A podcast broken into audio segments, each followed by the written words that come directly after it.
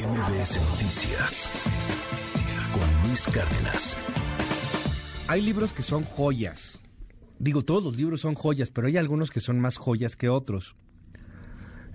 Eh, no, no le voy a, bueno, no nos va a platicar Dalila Carreño de una novela o, de un libro de ficción, sino de estos libros que son muy prácticos. Y para mí estos libros prácticos se han convertido desde hace algún tiempo en joyas.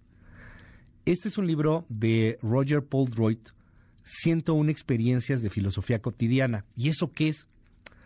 Le da recomendaciones para que nos pongamos a pensar en muchas cosas, en, en la nada, si usted quiere.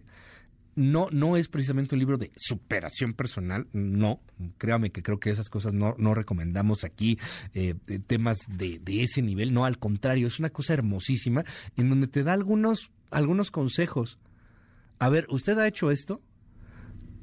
¿Tratar de ver el universo durante media hora? ¿Usted ha dicho su nombre en voz alta en una habitación vacía, por ejemplo? Verte al espejo y lo que puede representar ontológicamente verte al espejo unos 15 minutos. Es un librazo. Eh, nunca se me habría ocurrido que se podía hacer algo así. Yo estoy feliz, Dalila Carreño. Te mando un abrazote. Qué recomendación, Sasa, la de hoy. ¿Cómo estás? Buenos días.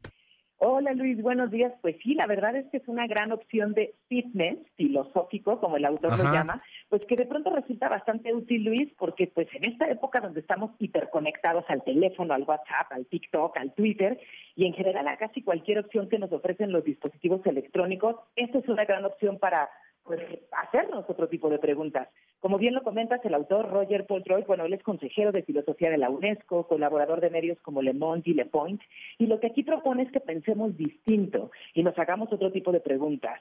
Este escritor de origen francés, pues dice que el libro es un divertimento, y la verdad, Luis, sí que lo es, porque al hacer algunos de los ejercicios que propone, pues de pronto por ahí te puedes cachar riéndote, ¿no? Y replanteándote lo que piensas. Hay ejercicios, pues, que te invitan a pasear por un bosque que no existe, intentar medir la existencia, caminar en un espacio oscuro, bañarte con los ojos cerrados, probarte ropa que jamás te pondrías.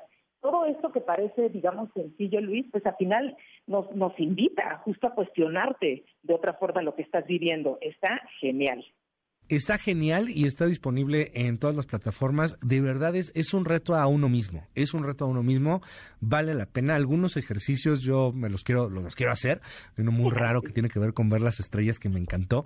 Este, y bueno, disponible en todos lados. Vale muchísimo la pena. Es un divertimento, como bien dice el autor, y además de estos libros que son este de, de consulta permanente, hombre, de, de retarte a ti mismo. Qué gran recomendación, Dalila. Mil gracias.